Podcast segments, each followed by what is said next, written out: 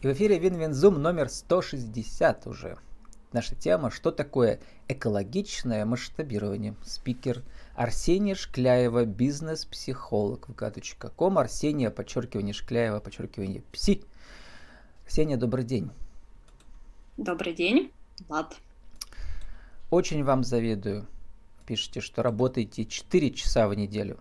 Потому что я работаю 5 часов в неделю, на час больше. Я записываю 5 интервью в неделю, там запись полчаса идет в сумме, да, и полчаса показ.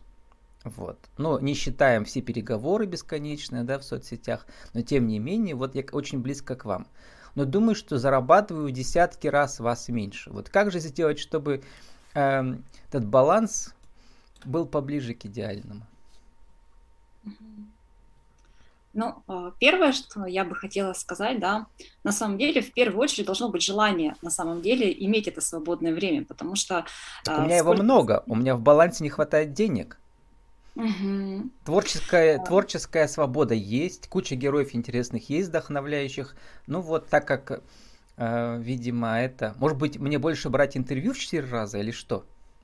Ну, я не знаю, мне надо посмотреть, конечно же, ваш финансовый отчет, да, чтобы э, ответить да. с точки зрения прагматики, да, на этот вопрос. Угу.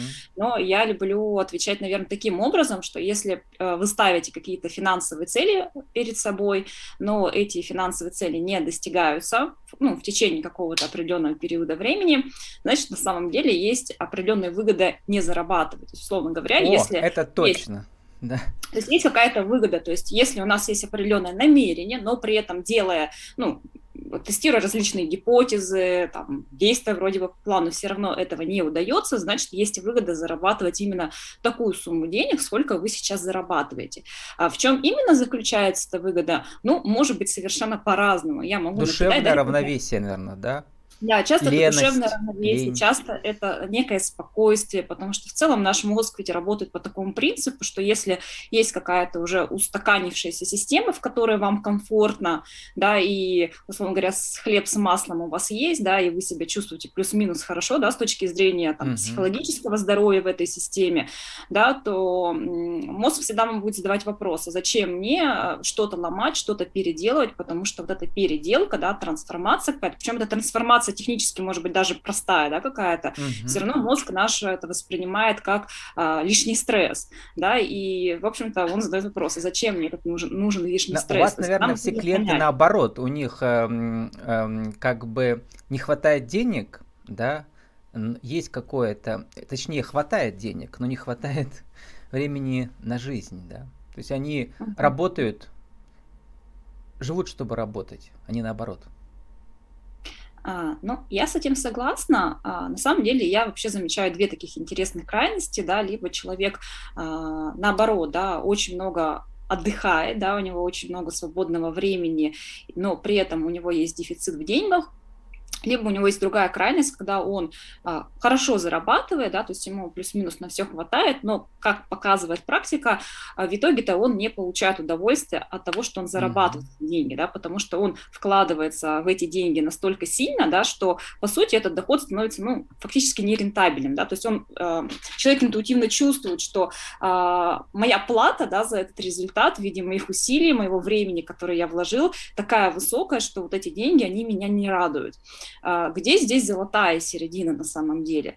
На самом деле здесь золотая середина заключается в том, что а, первое, что мы определяем, вообще это такой достаточно философский да, вопрос, он очень глубокий, многослойный, мы вообще всегда определяем в контексте определенного времени, а что у нас сейчас по ценностям, чего мы на самом деле хотим, потому что в целом да, наша психика, она живет определенными циклами, то есть у нас есть цикл, когда нам нужно замедляться, когда нам нужно восстанавливаться, когда нам нужно входить в контакт с собой, задаваться вопросом, вот я сейчас на этой точке, куда я дальше хочу, да, то есть вот как у природы, да, наверное, наверное. Вот у нас есть летний да, сезон, когда природа расцветает, все пышет здоровьем, там животные размножаются, ля-ля-ля, тра-ля-ля, но при этом у нас есть зимний сезон, да, когда большинство уходит в спячку, когда растения там находятся в таком определенном анабиозе.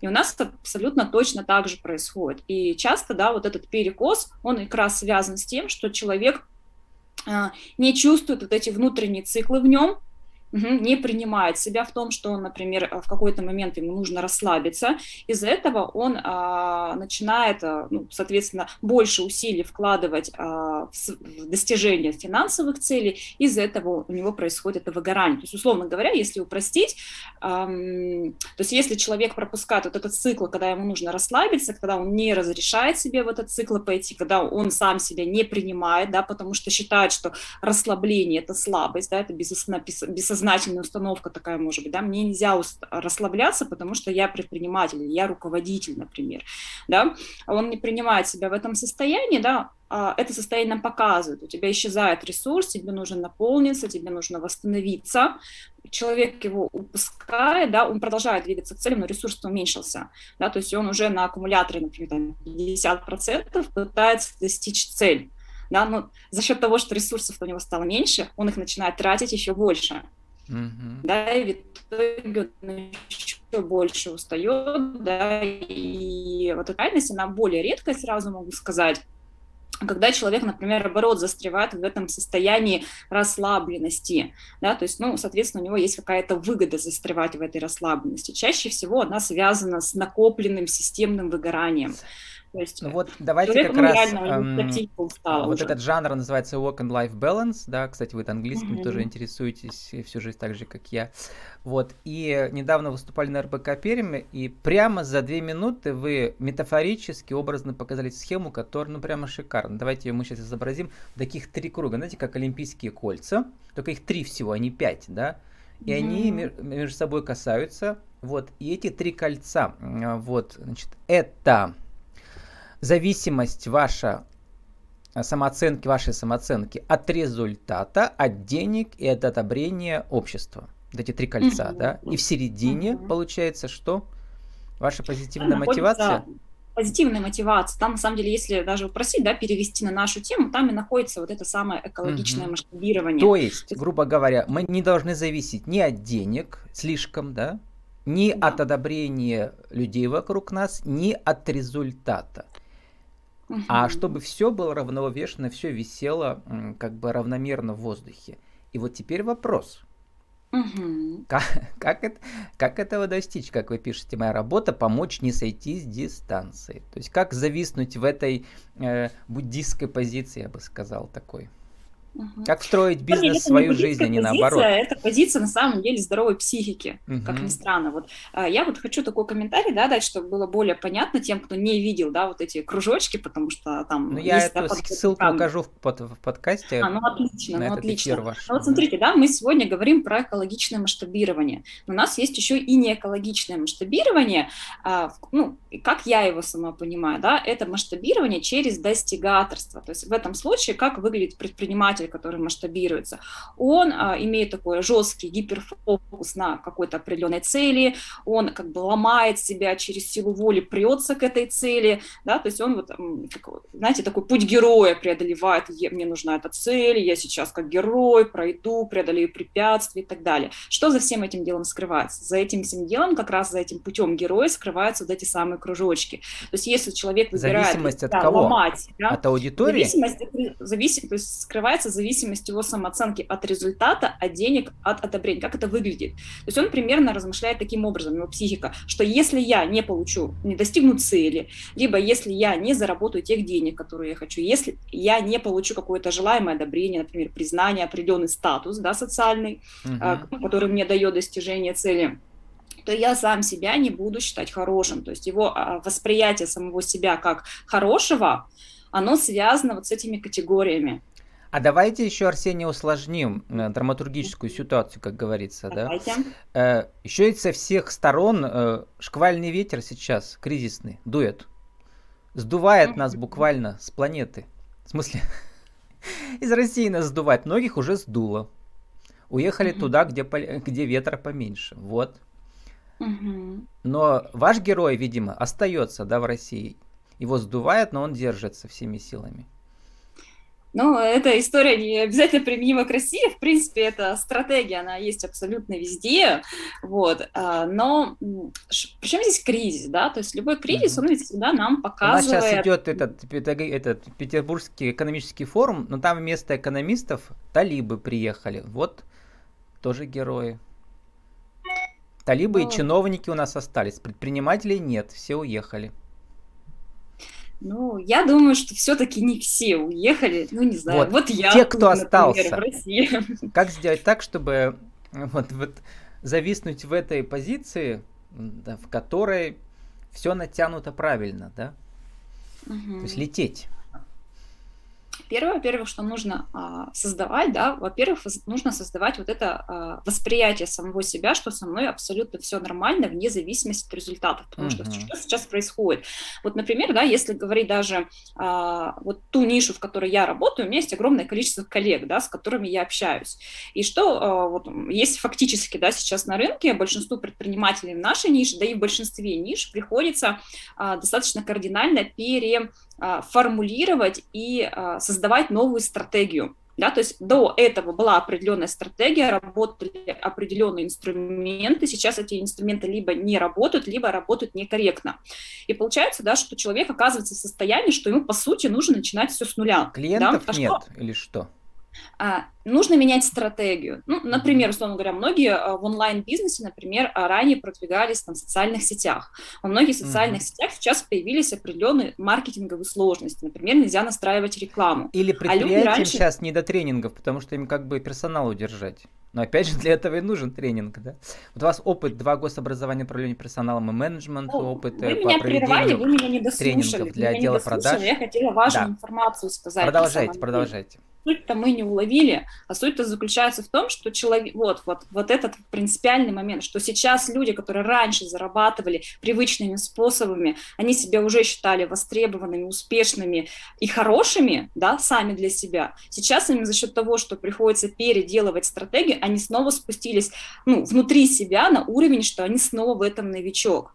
И если у людей здесь есть зависимость самооценки от результата, от денег, от одобрения, им сейчас будет дискомфортно. Вот поэтому люди в кризис начинают себя дискомфортно чувствовать, потому что системы, а, которые ранее им давали вот это ощущение, что у них все под контролем, они уже не дают этот контроль. Все и понятно. Если у человека есть да. эти ограничения, это усиливается. А вот mm-hmm. те люди, у которых которые спокойно к этому относятся, которые ну, спокойно принимают этот кризис, у них есть это внутреннее ощущение безопасности, они а, сами себя уважают в абсолютно любых их результатах, деньгах и с любым а, объемом одобрения, они спокойно проходят через этот кризис, они спокойно тестируют новые гипотезы, они, а, если что, что-то переформатируют, может быть, они выходят в другую нишу, но, короче говоря, они не сидят на нее слезы, не страдают, а, там, не переезжают, если уж совсем, да, уходить в дебри, они решают проблемы, да, возможно, для кого-то переезд, да, это решение проблем, но не суть, да, не самое главное, спокойно, в ресурсном состоянии решают эту проблему, да, и не воспринимают кризис как кризис.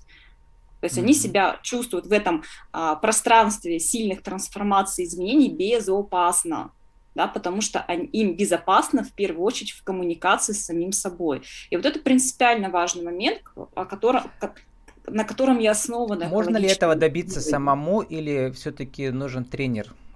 Э, бизнес-психолог, как вы? Ну, я люблю говорить так. Всегда ко всему можно прийти самостоятельно. Другой вопрос, сколько uh-huh. вы времени потратили, да, то есть вы к любому результату можете прийти самостоятельно. То есть на самом деле вот подобным умозаключению вполне можно прийти самостоятельно. Другой вопрос, да, что очень часто у нас есть огромное количество психологических защит, которые не дают нам это увидеть, да, и здесь уже нужен какой-то специалист, который в этом поможет. Это могут быть и узкоспециализированные специалисты, специалисты типа меня, как бизнес-психолог и так далее.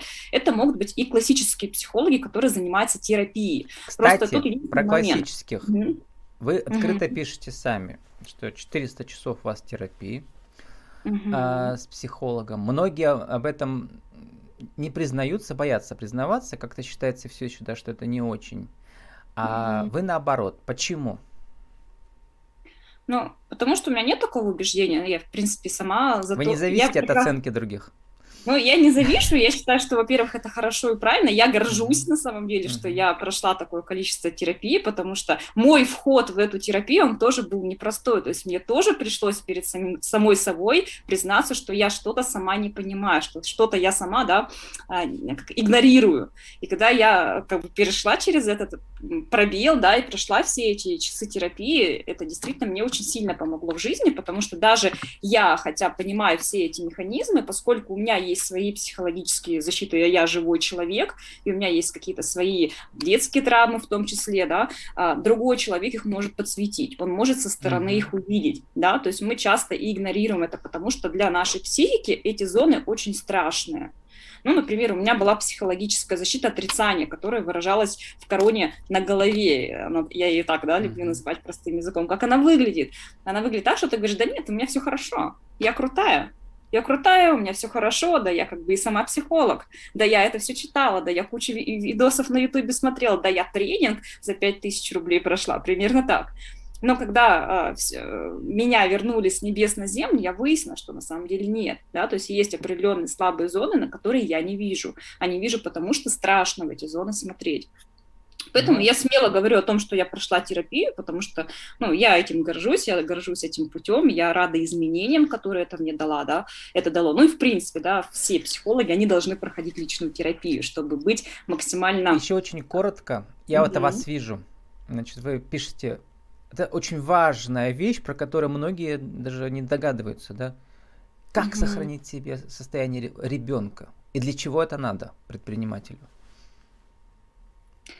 Ну, а, здесь даже не про предпринимателя. В принципе, у нас у всех есть состояние ребенка.